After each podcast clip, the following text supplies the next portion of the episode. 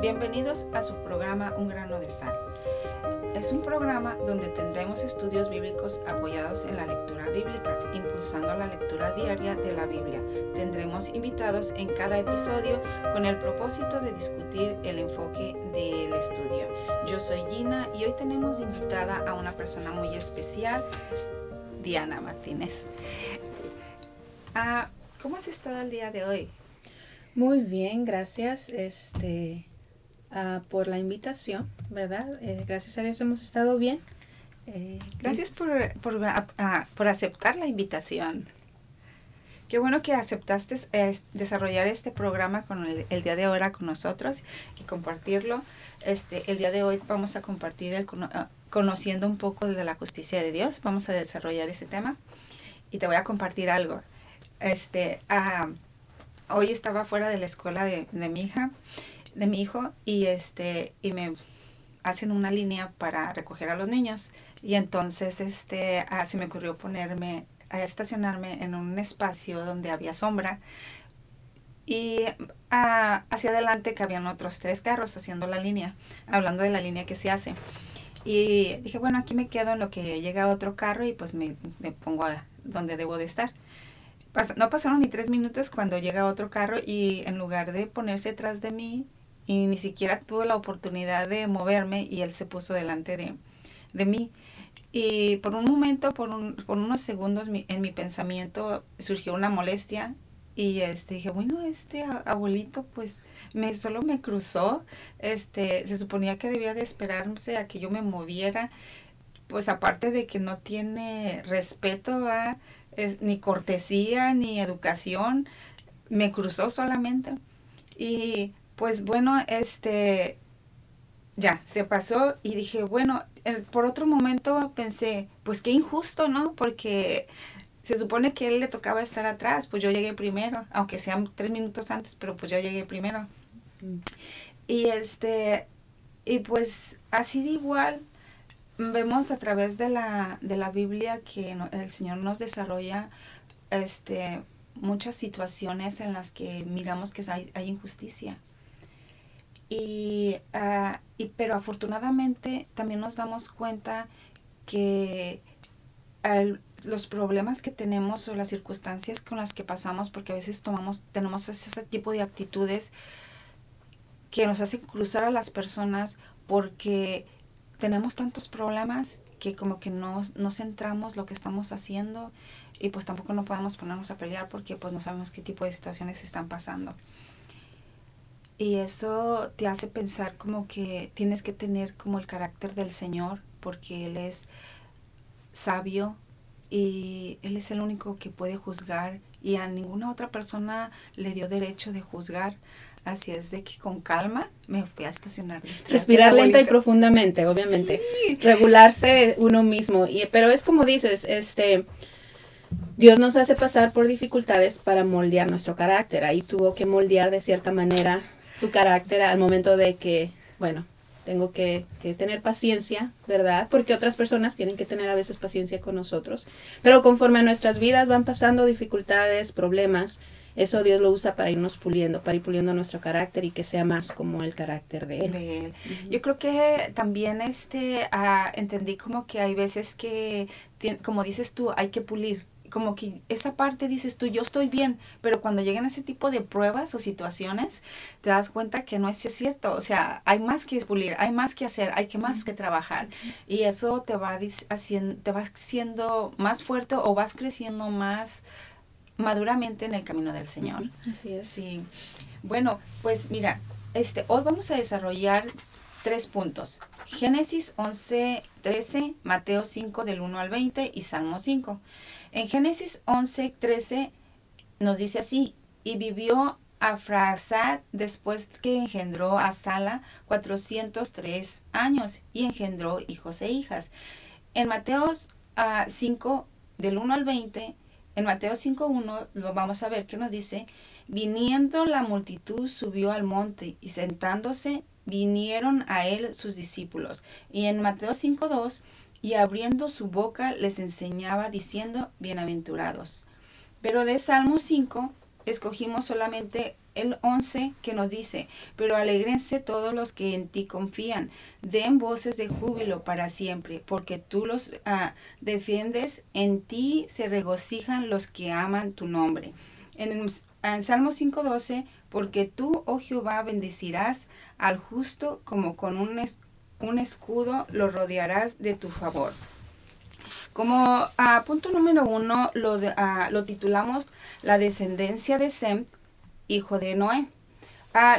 ok, en Génesis 11.3, y vivió a Frasad después que engendró a Sala, 403 años, y engendró hijos e hijas. Hoy vamos a continuar observando la genealogía de Jesucristo, donde después que de Noé da inicio a su hijo, que fue Sem, Ah, de ahí partió a la genealogía, el linaje escogido por Dios de la descendencia de Noé. De Sem vendría Abraham, los israelitas y por último Jesús. En Génesis 10, 21 y 31 nos describe con más detalle la descendencia de Sem y asimismo la descendencia de Afrasad y después de Sala, hijo de Afrasad. Pero en Mateo 1 nos describe la descendencia de Abraham y inicia diciendo, libro de la genealogía de Jesucristo, hijo de David, hijo de Abraham, y continúa describiendo la genealogía hasta llegar al nacimiento de, de Jesucristo. Si vemos desde lo que se puede observar, es que desde Abraham hasta el nacimiento de Jesús pasaron 42 generaciones hasta llegar al nacimiento de Jesús. Recordemos que también hubo un corte de tiempo entre la deportación de Babilonia, pero aún así su genealogía continuó con su, trayectoria. Si observamos en Mateo 1.17, vemos como de todas las generaciones de Abraham hasta David fueron 14 de David a la deportación de Babilonia pasaron 14 generaciones y de la deportación de Babilonia pasaron 14 generaciones más para por fin ver el esperado nacimiento de Jesucristo. Por eso es que era tan importante para el pueblo de Israel el Mesías prometido porque a través de las 42 generaciones del pueblo de Israel lo había estado esperando y ellos sabían que iba a llegar por la profecía que había estado anunciando desde el, Antiguo Testamento.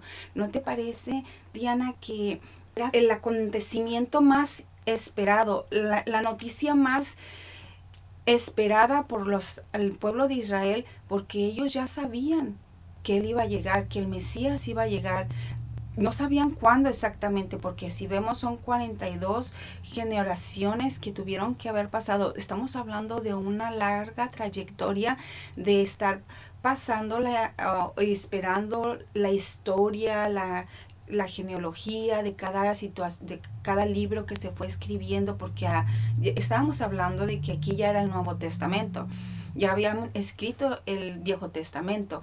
Entonces, ellos era un, hecho que es esperado, o sea, eh, que estaban esperando, era algo que cuándo va a llegar y, y, desesperados tal vez algunas veces sintiéndose como nosotros, cuándo va a venir el rapto, cuándo nos van a llevar, ¿verdad? Yo creo que si lo ponemos desde el punto de vista ahora de nosotros, con el punto de vista de ellos, estamos como que en el mismo punto, ¿no? ¿Cuándo va a llegar el Mesías? Este, ya es medito va a llegar. ¿Cuándo será? Igual nosotros, ¿cuándo van a venir por nosotros? ¿Compro la casa? Si me, si, si me endeudo, a fin si llega, ya no pago. Me hiciste recordar una, este, un, um, ¿cómo le dicen? Un meme, ¿verdad? De, de, que dice, si va a venir Cristo, que venga en la mañana para no tener que ir a trabajar todo el día, ¿verdad? Pero es, es este, como dices tú, es interesante. Dios ya desde un principio lo tenía todo planeado, ¿no? Él ya sabía, este, ya tenía escogido, como tú dices, ese linaje y aún la profecía empezó desde cuando Adán y Eva pecaron, ¿no? Cuando le dice de que esta te herirá la cabeza y tú le herirás en el calcañar. Sabemos que estaba hablando de la serpiente, pues era el diablo y ah, la mujer en cierto sentido iba a ser cuando Jesús triunfara sobre la muerte. O sea, esa profecía ya venía de tiempo y dices tú, sí, el pueblo de Israel lo estaba esperando a ese Mesías, y no solamente el pueblo de Israel, porque ahora que estamos en estas fechas de Navidad, vemos y oímos mucho también de los, de los reyes sabios, ¿verdad? De los reyes que vinieron buscando por la estrella, por de dónde vieron esa profecía, pues la vieron desde el Antiguo Testamento, ¿no? Que ya estaba profetizado que iban a ser el rey y que la estrella los iba a guiar hasta ese lugar. Entonces, sí, lo estaban esperando, como tú dices, no sabían cómo, ni dónde, ni, cuándo. Obviamente ellos estaban esperando un Jesús o un Mesías totalmente diferente, ¿verdad? Al que vino. Pero igual, como dices tú, también nosotros pues estamos en la espera de esa segunda venida de, del, Señor. Señor. Sí. Bueno, así como Abraham fue el padre de Israel, Jesús sería el fundador de un nuevo Israel, pero espiritual. Si observamos cómo Dios cuidó con tanta precisión de su genealogía, pues Él fue escogiendo a través de, de las generaciones su linaje. En el punto número 2 ah, lo titulamos Una esperanza de justicia y vamos a desarrollar en Mateo 5, 1 al 20. Hoy vamos a observar un tema muy profundo que son las bienaventuranzas. Mateo nos lleva a otro nivel de entendimiento o de enfoque de la palabra del Señor a través de las bienaventuranzas y la razón por qué Jesús los utilizó al subir al monte a predicarlas comparándolas con Moisés, que lo hizo en el monte de Sinaí. Pues esto fue de un contexto histórico a un contexto futuro. Si lo vemos desde la perspectiva que estaba realizando Jesús en el momento que predica la bienaventuranza, si observamos Mateo 5, 3 al 12, dice en el 3, bienaventurados los pobres en espíritu, porque ellos es el reino de los cielos. En el 4, bienaventurados los que lloran, porque ellos recibirán la consolación. Bienaventurados los mansos, porque ellos recibirán la tierra por heredad. Bienaventurados los que tienen hambre y sed de justicia, porque ellos serán saciados. En el 7 nos dice, bienaventurados los misericordiosos, porque ellos alcanzarán su misericordia. En el 8, bienaventurados los de limpio corazón, porque ellos verán a Dios. Bienaventurados los pacificadores, porque ellos serán llamados hijos de Dios. Bienaventurados los que padecen persecución por causa de la justicia, porque de ellos es el reino de los cielos.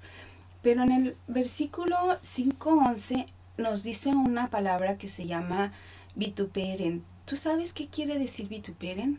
Vituperen viene a ser como humillante o criticar con dureza. Sí, porque nos dice en el 11, bienaventurados sois cuando por mi causa os vituperen y os persigan y digan toda clase de mal contra vosotros mintiendo. Y en el 12, gozaos y alegraos, porque vuestra galardón es grande en los cielos, porque así persiguieron a los profetas que fueron antes de vosotros.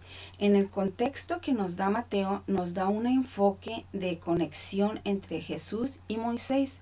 En Moisés vemos por una vez que utiliza el adjetivo bienaventurados. Cuando bendijo a Israel, lo podemos observar en Deuteronomios 33, 29 pero antes de iniciar, observando Deuteronomios 33, 29, quisiera que me ayudaras a recordar qué quiere decir hollarás. Hollarás viene a ser humillar o despreciar. Sí, lo miramos aquí en Deuteronomios. Bienaventurado tú, oh Israel, ¿quién como tú, pueblo, salvó por Jehová? Escudo de tu socorro y espada de tu triunfo. Así que tus enemigos serán humillados y tú hollarás sobre sus alturas. ¿No te parece como que es una bienaventuranza hasta un poquito profunda y fuerte?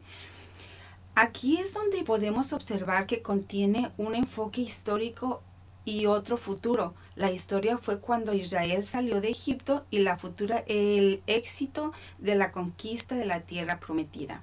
Si observamos en el contexto de Deuteronomios, vemos que si Dios tiene siempre un plan que va más allá de nuestro entendimiento, pues su plan fueron a futuras. Y a veces no los comprendemos así, Diana, porque casi siempre cuando tenemos problemas o tenemos una, una petición para el Señor, siempre queremos mirar el, el resultado al instante o, o, cuando decimos, ¿por qué me pasa esto? ¿O por qué me pasa aquello? Como ahorita que le comentaba que a mi hijo le quieren hacer la cirugía y yo toda estresada, ¿por qué? ¿Por qué le quieren hacer eso? O sea, no entiendo. Mi poca capacidad no la puede digerir, pero ya medida pasan los días, digo, bueno, es que es por alguna razón. En este caso, va a encontrar la salud. Y muchas veces nuestro entendimiento es tan corto, tan diminuto, que no alcanzamos a ver más allá cuando el Señor siempre tiene un porqué o una razón de las circunstancias por las, las que estamos pasando, como en este caso los el, su pueblo de Israel. Sí, nuestra mente es finita, nuestra mente no alcanza a entender y es ahí donde por eso Dios es soberano y el que lo sabe todo y, y está en control de todo. Nosotros solamente vemos una pequeña parte del grande cuadro, ¿no? Sí. Es como cuando tienes un rompecabezas, este, y, y, solamente una pieza. Uno no puede verlo todo, pero Dios ya lo ve todo. Él ya sabe. Y eso me recuerda al versículo que dice él, que sus pensamientos no son nuestros pensamientos sí. y sus caminos no son sus cam nuestros caminos. Nuestros el de ellos es más alto. Y como él ya sabe lo que va a pasar, él permite lo que permite. Y él sabe lo que es mejor para nosotros. Aún como dices tú, bueno, nosotros tenemos peticiones delante de él, pero él sabe más allá. Entonces, por eso es que debemos de estar confiados, ¿no? Sí. Este, en, en, él, porque él, él nos sabe. Da esa. Uh -huh. Sí, definitivamente. En Mateo 5, 3, 12 nos sigue diciendo, ahora vemos, a, vamos a observar las bienaventuranzas que Jesús nos da en el, en el sermón del monte, donde la intención de Mateo es decirnos que Jesús es el nuevo Moisés y que identifican a los discípulos de Jesús como el nuevo Israel. El nuevo Moisés es un libertador espiritual, más que político y sus promesas deben entenderse bajo esa luz de espiritual. ¿Crees que esto, este enfoque que yo traigo esté bien opinado? De que Jesús es como... Bueno, lo que pasa te platico. En un comentario propiamente mío, me parece que era difícil para Jesús quitarle la imagen que representaba para el pueblo de Israel Moisés. Y es que ahora ocuparía Jesús con más libertad espiritual para cada uno de, de ellos. ¿sí? Y, y es que, mira, yo este es mi punto. Es que como carnales que somos, a veces tienes, por ejemplo, un pastor en la iglesia y después ese pastor por alguna razón se tiene que ir o retirar, ¿sí? Y entonces la iglesia después no lo mira no lo mira bien al nuevo pastor porque están ellos acostumbrados a, en este caso a Moisés. Entonces era como que para ellos el estar enfocados mirando como que Moisés era el que traía las leyes, ahora Jesús está llegando y ahora Jesús va a cambiar todas estas leyes. Y dices tú, o sea, en el punto de vista viéndolo como humanamente, ¿sí? Pienso que ahí ellos como que había ese rechazo, ¿sí? Jesús tenía que quitar esa personalidad de Moisés y decirles, yo soy más que él. ¿sí? Porque de hecho ellos ya lo sabían, pero igual y no lo reconocieron, no se dieron cuenta, pero al momento que el Señor les está hablando y les está desarrollando y les está diciendo y les está recordando las leyes y les está profundizándolas ahora, porque ya no les está dando un enfoque nada más superficial, sino que ahora lo está dando más profundamente, me parece que eso les costó mucho trabajo a ellos. Sí, sí, sí, este, como tú dices, Moisés, ah, mismo Jesús lo dijo, Moisés representaba la ley. Uh -huh. ¿Verdad? Cuando Jesús vino, él no es que quitó la ley, pero ya él traía lo que es la gracia, sí. ¿verdad? Por, por lo mismo dijo, por gracia sois salvos por medio de la fe. Y esto no es de nosotros, es un dos de Dios, de Dios, ¿verdad? No por obras, que es lo que representa la ley, no por obras para que nadie se gloríe. ¿Por qué? Porque las personas ya empezaban a decir, bueno, yo hago esto, yo hago aquello, yo sí sigo los diez. Entonces, ¿qué era? Era, ya se estaban jactando de seguir la ley. Entonces, especialmente, perdón que te, rompe, te uh -huh. interrumpa, Diana, especialmente los fariseos y los escribas, porque yo creo que ellos lo, lo cambiaron porque les convenía, ¿no? Lo manipulaban de acuerdo a lo que sus conveniencias. ¿O qué opinas tú? Sí, sí, él mismo lo dijo, Jesús mismo le dijo, ustedes tratan de poner cargas en las personas que ni ustedes mismos pueden seguir. Por eso es que ellos estaban con ese odio hacia Jesús, tratando de matarlo, buscar ocasión de matarlo, porque él estaba predicando en contra de lo que ellos tanto estaban idealizado, ¿verdad? Como sí, sí. ¿no? Ah, claro. Este, entonces es por eso que ellos no lo se puede decir, no, no podían ver ni en pintura, ¿no? a Jesús. Por lo mismo, porque él ya estaba trayendo otro concepto y como dices tú, él hizo referencia varias veces a Moisés. oíste que Moisés dijo, oíste que Moisés dijo, pero yo os digo, ¿no? Él, como tú dices, lo llevaba a un punto más, más profundo, a un punto de que no nomás fuera algo de, de afuera, ¿no? De cascarón, de que sí, yo estoy siguiendo la ley, no. Está hablando de cosas más, difíciles, que pagar ojo por ojo y diente por diente. Jesús te dijo, no, hasta dale ponle la otra mejilla, ¿no? O dale otra túnica al que te quita una. Entonces, Jesús ya, te, ya estaba eh, trayendo este, eh, este contexto diferente a lo que Moisés. Y vemos, como tú dices, el pueblo de Israel este, ah, tenía a Moisés como un líder. Y fue un líder, ¿verdad? Que Dios usó grande. Pero es por eso que también vemos en la Biblia, una de las razones por las que Dios esconde el cuerpo de Moisés era para que no, ya ves, que cualquier cosa lo querían hacer ídolos, el pueblo de, Israel. Entonces, yo creo que es carnal, ¿no? Como que es una lucha que nosotros mismos tenemos. No sé por qué nos cuesta tanto trabajo aceptar una situación que está muy, es clara y evidente, ¿no crees? este, queremos más adorar a la creación que al creador. Vemos, eh, es lo que idealizamos, espero estar diciendo la palabra bien, que viene de ídolo, adoramos, honramos cosas este, temporales, terrenales, este, en lugar de adorar al que creó lo, las estrellas en los cielos, el mar, todo lo que nosotros vemos.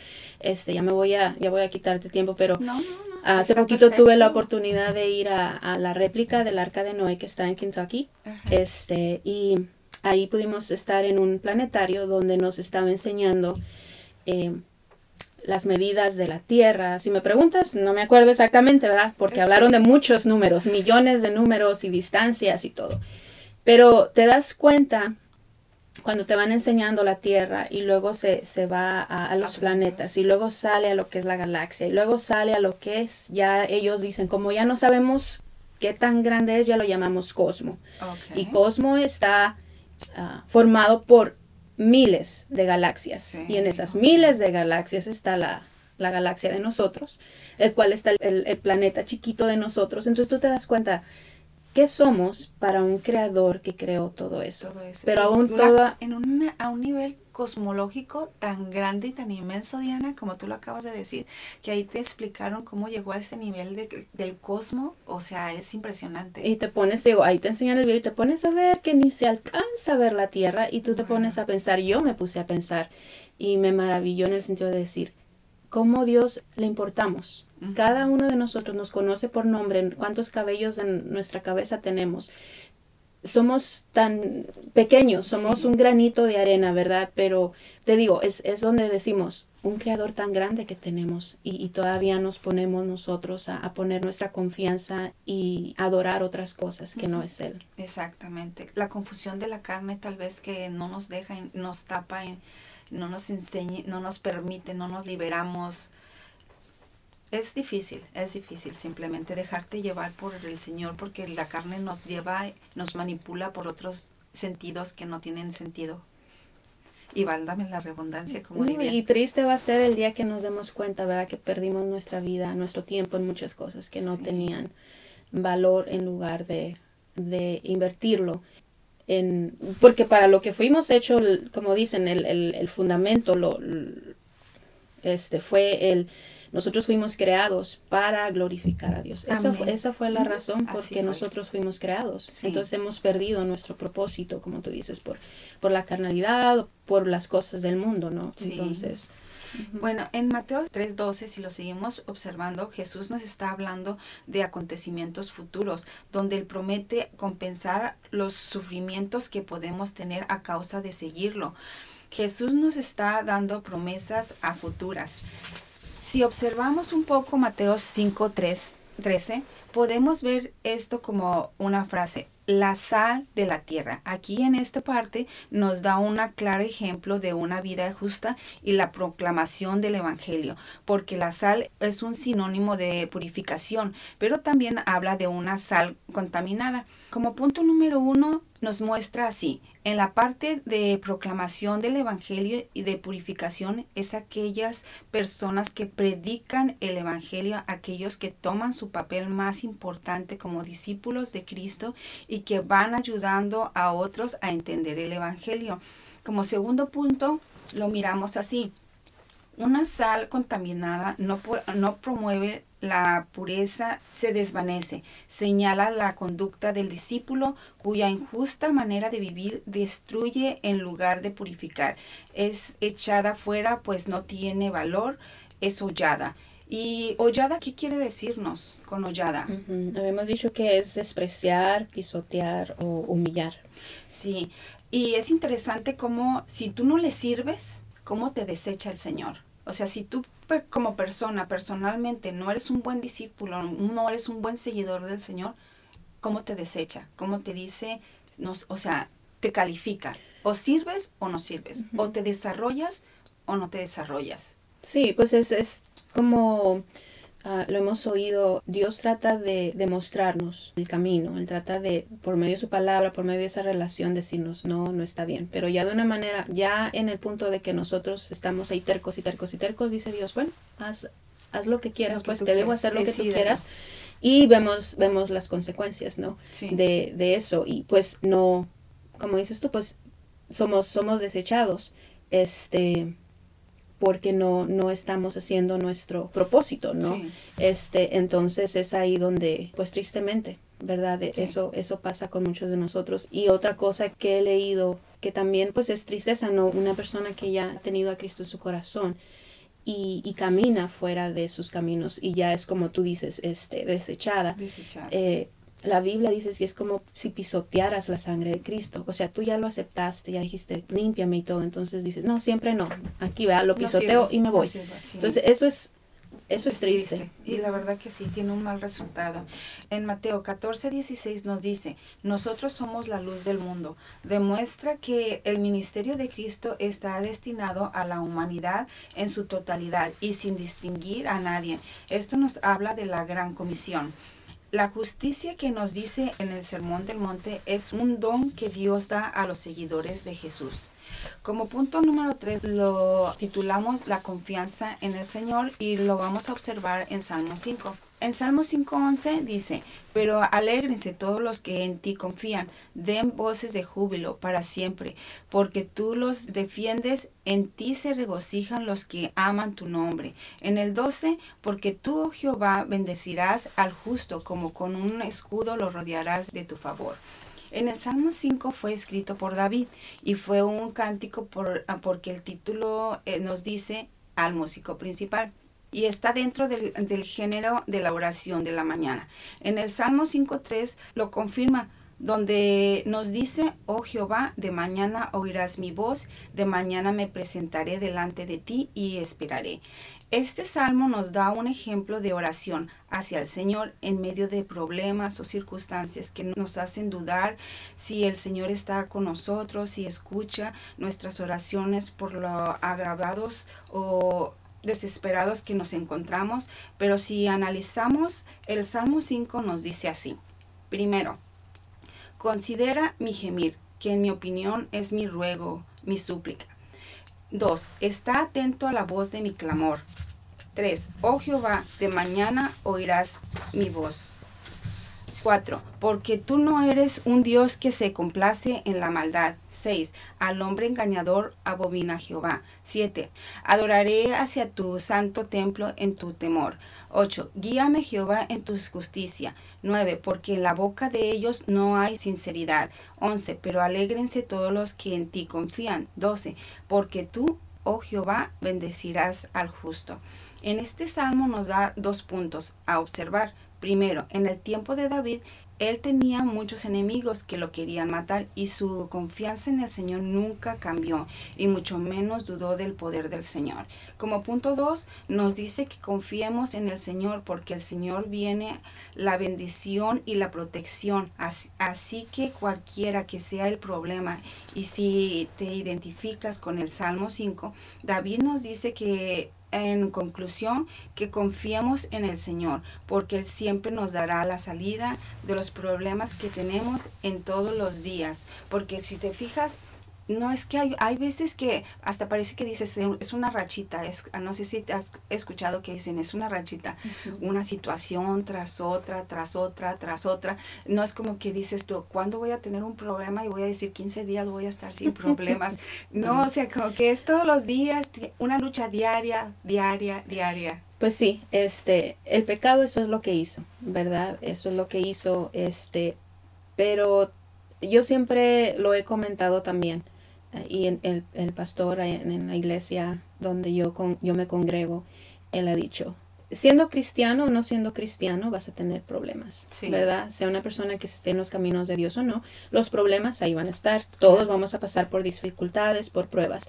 La diferencia con nosotros es que como lo dice ahí, en el Salmo, Él está con nosotros, Él nos protege, Él camina en los valles donde estamos, Él va a estar ahí con nosotros y Él va a estar ahí para darnos la fortaleza, para sostenernos, para darnos la paz que necesitamos en esos momentos de dificultad y poder salir. Él hace la diferencia, ¿verdad? Entre los problemas.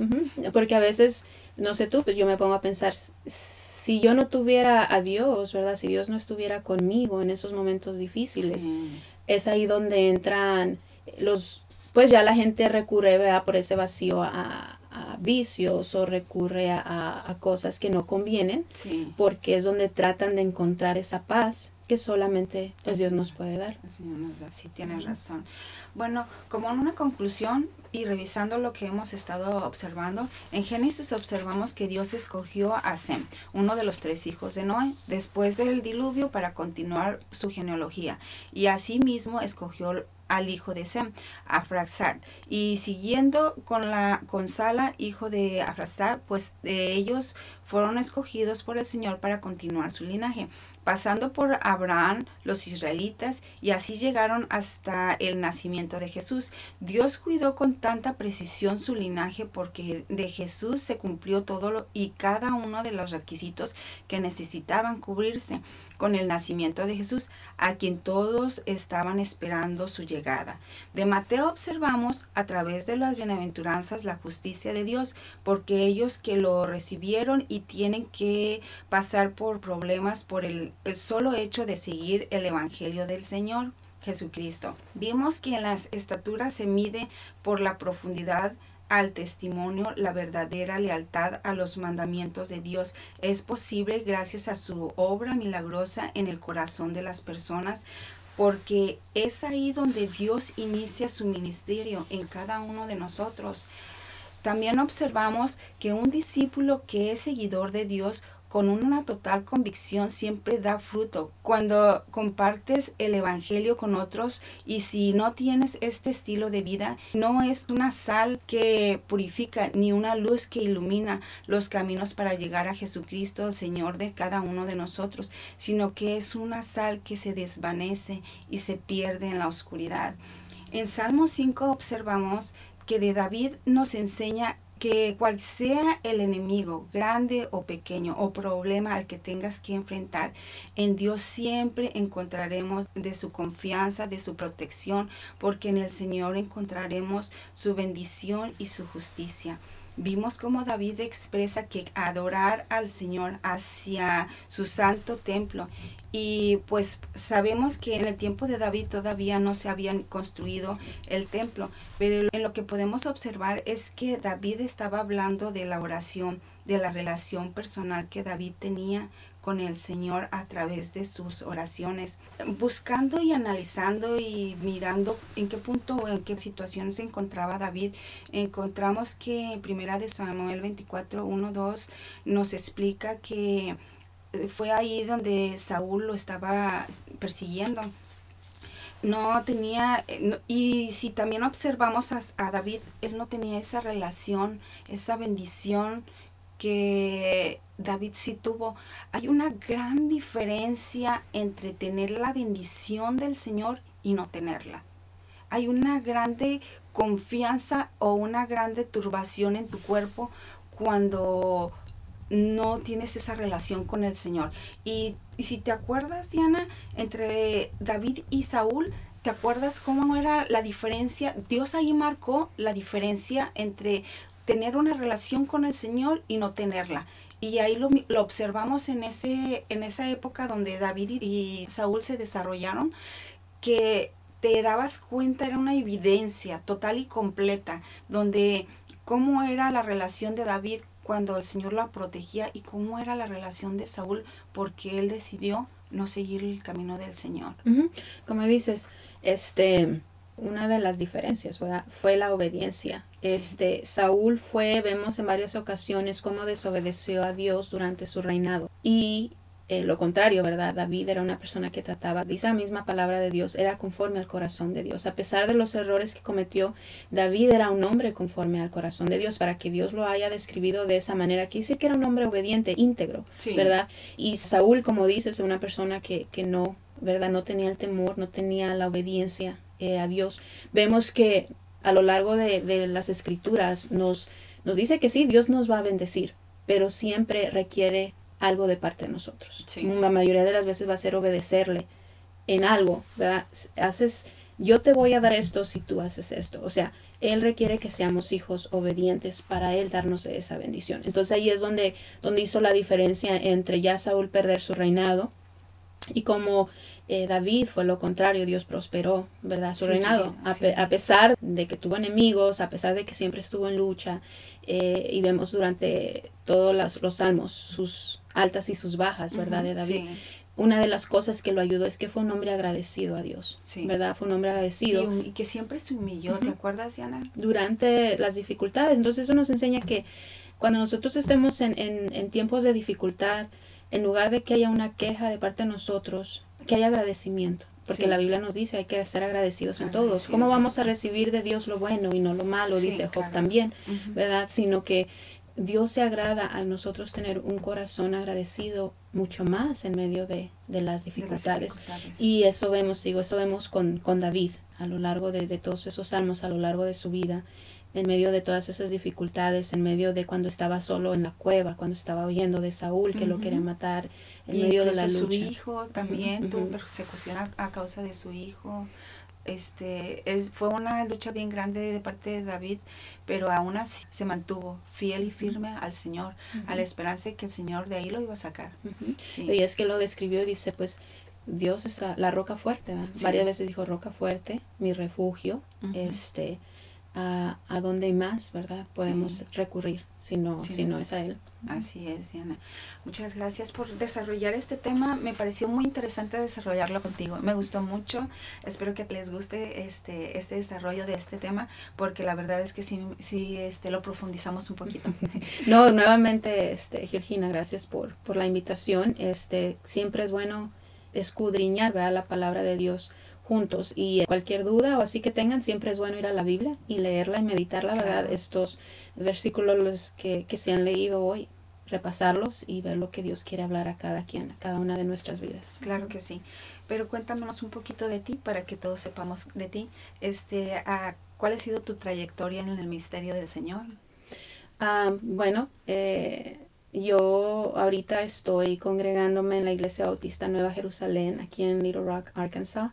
Este, a mí me encanta la música, es una de las áreas donde más me, eh, disfruto estar, ¿verdad? Los coros, la música en general.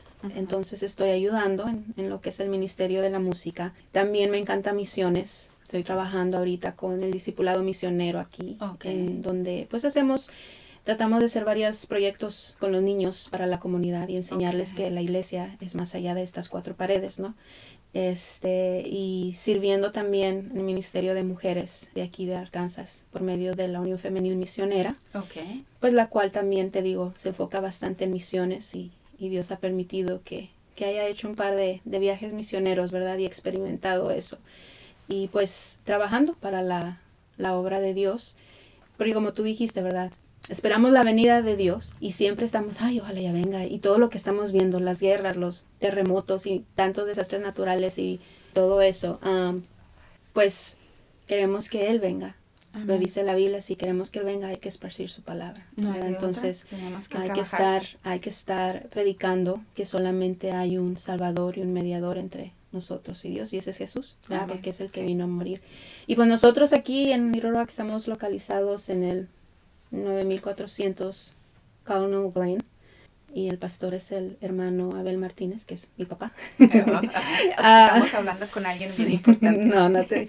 Pero no, este, gracias a Dios nos ha permitido aquí ya tener eh, más de 15 años y, y, Dios nos ha estado bendiciendo en, en el ministerio de los jóvenes, en el ministerio de, de, mujeres, de niños, ¿verdad? Entonces, em, pues primeramente Dios hay que seguir adelante, porque como vimos, todo esto es pasajero, es temporal. Eh, pero nos espera algo eterno, Amén. ¿verdad? Que, es, que es vivir con, con, el, Señor. por la eternidad. Sí, esa es la promesa. sí, es. la bella promesa. ¿Cuántos años tienen ah, trabajando para el ministerio del Señor en este edificio?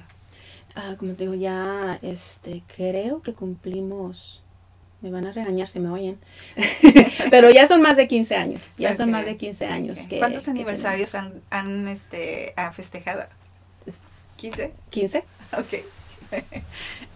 sí, no recuerdo el, número exacto, pero de que cumplimos 15 años, ya cumplimos 15 años. y es un ministerio bien bonito el que ustedes llevan con tu familia y vemos cómo ha crecido la congregación. Este, y yo creo que Dios los ha bendecido grandemente por la lucha, yo creo todos los días de estar trabajando para el Señor. Sí, sí, no, gracias a Dios te digo, eh, Dios nos ha bendecido. El hermano, mi papá, es un hombre que ha trabajado hora y, y se ha este, invertido verdad su vida y, siendo de ejemplo para nosotros, sus hijos, para, para también seguir los caminos de Dios y poderle enseñar lo mismo a nuestros hijos, ¿verdad? Que no hay mejor camino que los caminos de Dios y que fuera de Él pues nada podemos hacer. Hacer, así es. Pues muchas gracias otra vez por este, acompañarnos y vamos a recomendarle a los que nos están escuchando que no olviden leer su Biblia. Eso sí, exactamente. Ahí se dice que la oración es nuestra comunicación de nosotros a Dios, pero Dios nos habla por medio de su palabra. Entonces hay que, que estar leyendo su palabra y estar orando. Amén.